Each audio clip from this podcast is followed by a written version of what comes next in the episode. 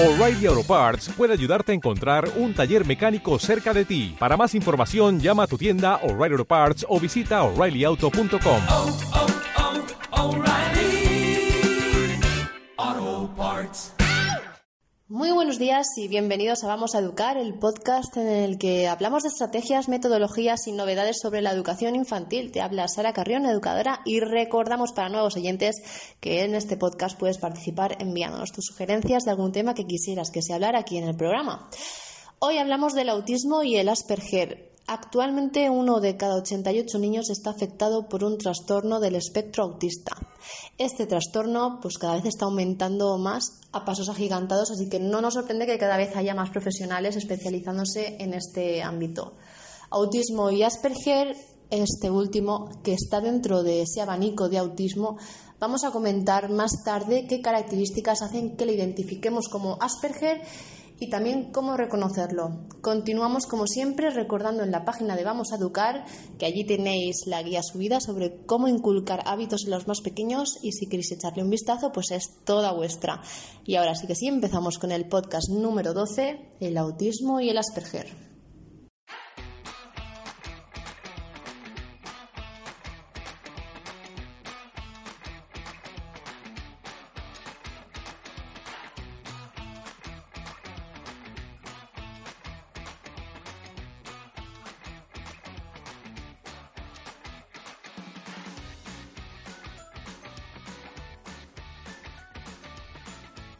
Vamos a empezar con una definición de qué es el autismo para entender mejor. Es un trastorno del desarrollo evolutivo y se caracteriza pues, por una alteración en las capacidades de relacionarse socialmente. ¿bien? A la hora de, de jugar en el recreo no se sienten atraídos por jugar con otros niños, suelen estar solos, no buscan jugar con nadie porque no lo necesitan, ellos se sienten a gusto como están.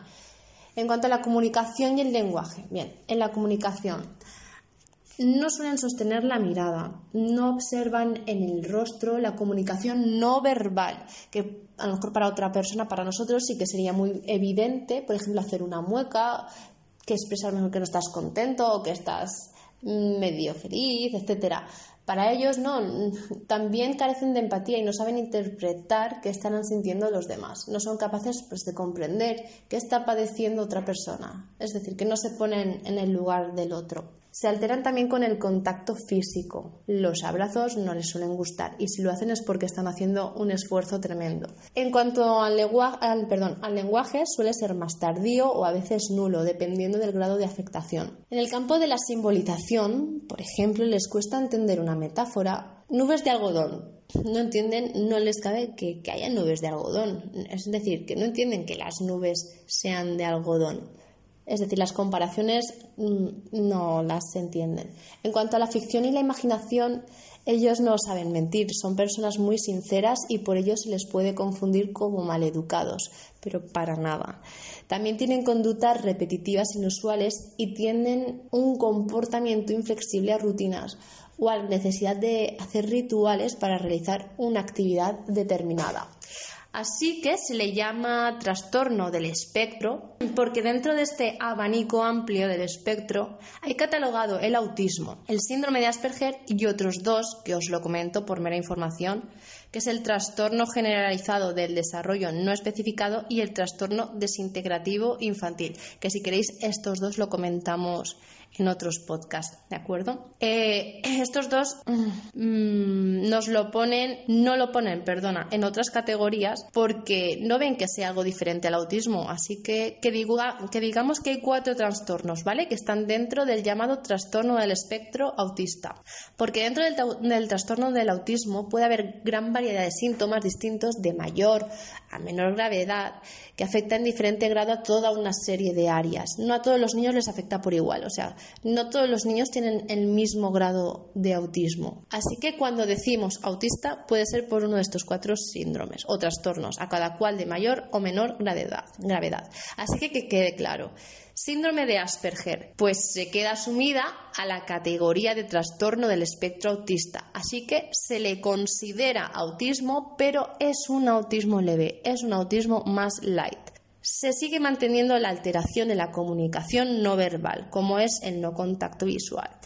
Las expresiones faciales y toda esa información, ¿vale? Que nos llegan de, posturas corporales, que podemos interpretar de la otra persona con la que estamos, pues a nosotros no nos resulta difícil, pero ellos eh, no lo captan, no lo entienden. En cuanto al lenguaje verbal, no hay un retraso también el pequeño incluso puede llegar a parecer precoz por su gran vocabulario. Tampoco se suele dar un, retraso cognitivo como en el trastorno de autista.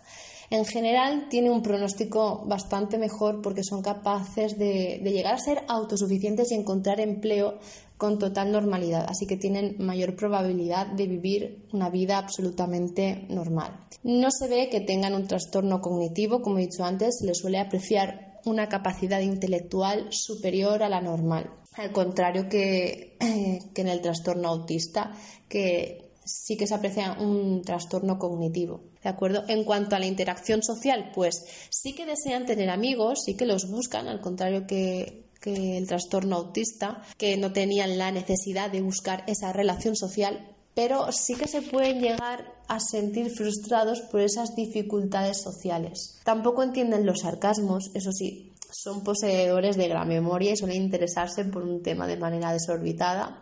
Y en cuanto al uso del lenguaje, suelen aprender a leer solos por lo general y tienen gran capacidad para almacenar datos. Normalmente los padres son los primeros en ver que algo no marcha bien entre los 2 y los 7 años, pero normalmente se les suele diagnosticar en la adolescencia porque al ser más pequeños pues se puede confundir con otros trastornos parecidos. Una característica mm, muy buena de los, de los autistas es que son muy honestos. Hay muy poca mentira de por medio y aunque pueden parecer antipáticos, no es la imagen que ellos quieren dar. Ellos no saben mentir, digamos que ese campo del cerebro pues no está, no hay conexión neuronal. Entonces digamos que esa zona el cerebro de inventar no existe, no son capaces de, mentir. Por ello también la simbolización del juego y jugar a que son a lo mejor dinosaurios o cualquier cosa es inexistente.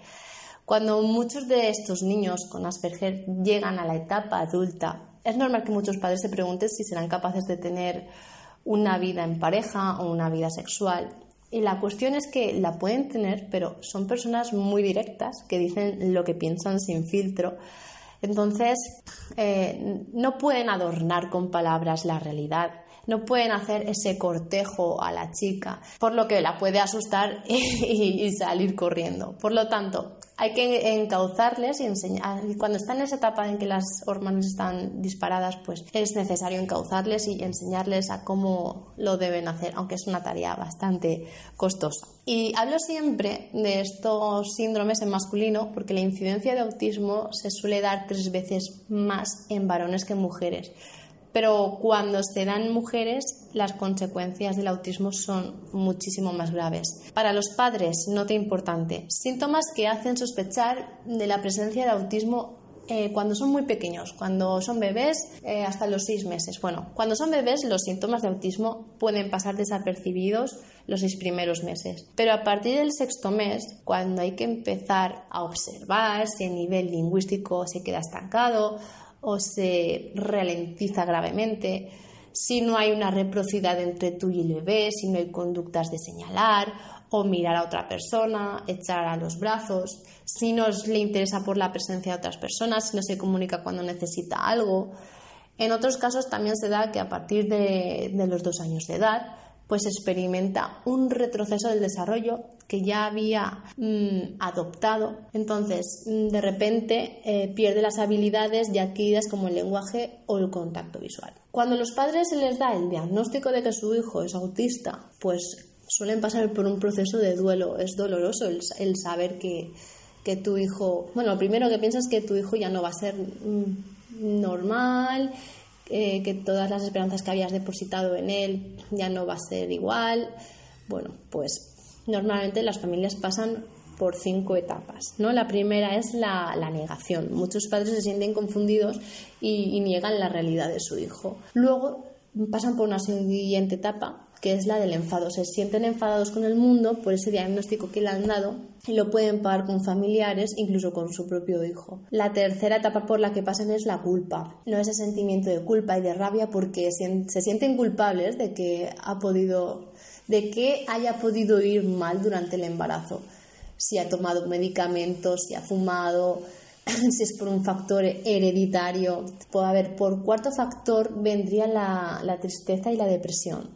Se puede llegar a sentir muy triste al ver que sus hijos no vayan a tener una vida normal en un futuro, pero esto no tiene por qué ser así, porque hemos hablado que hay distintos grados y si es algo leve, pues su vida va a ser totalmente normal en un futuro. Y por último, la aceptación. Los padres aceptan el autismo y empiezan a solicitar esa ayuda para cubrir las necesidades de su hijo. Así que con esto espero que os haya quedado un poco más claro el autismo y Asperger, que la última es un autismo mucho más leve, es, más light y se puede llegar a hacer una vida normal. Pero en cuanto al autismo sí que presenta mayor complicación porque hay retraso en la aparición del lenguaje, la gramática suele ser más limitada y hay desinterés en relaciones sociales, entre otros muchos factores que también aparecen, que si queréis os lo cuelgo en la página web de Vamos a Educar. Ahí con más tiempo podéis leerlo, ¿de Bueno, agradeceros muchísimo que estéis cada semana, cada semana al otro lado escuchando el podcast. Nos escuchamos la próxima semana en un nuevo episodio. Hasta entonces, cuídense.